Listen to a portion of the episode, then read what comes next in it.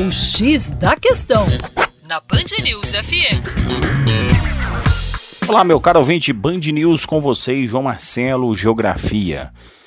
Todos os especialistas na área de economia concordam que um dos grandes gargalos da nossa economia é a nossa infraestrutura de transporte. Ficou evidente na última greve dos caminhoneiros, em que o Brasil literalmente parou. Quando falamos em matriz de transporte, isso é o conjunto dos meios de transporte de carga e pessoas, via terrestre, fluvial, aérea e por dutos. Ela indica os volumes transportados, a distribuição, os percentuais e os volumes por diferentes modalidades. Considerando esse conceito, a predominância das rodovias na matriz de transporte brasileira data dos anos 20. A exportação do café já aponta essa utilização intensiva do modal rodoviário. Nos anos 50, as estradas se tornaram prioridade diante da chegada das montadoras estrangeiras.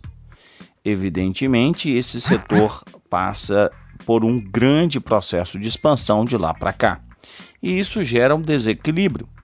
O Brasil transporta 61,1% da carga por rodovias, 20,7% por ferrovias e 13,6% por hidrovias.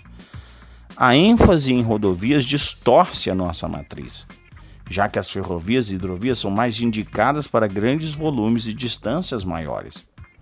A melhoria e o equilíbrio das malhas de transporte é fundamental para evitar os gargalos de escoamento da produção, em especial falando de um país que é um dos maiores produtores agrícolas do planeta Terra. Lembrando que nos últimos 40 anos essa produção agrícola ela só vem se interiorizando, especialmente para o centro-oeste.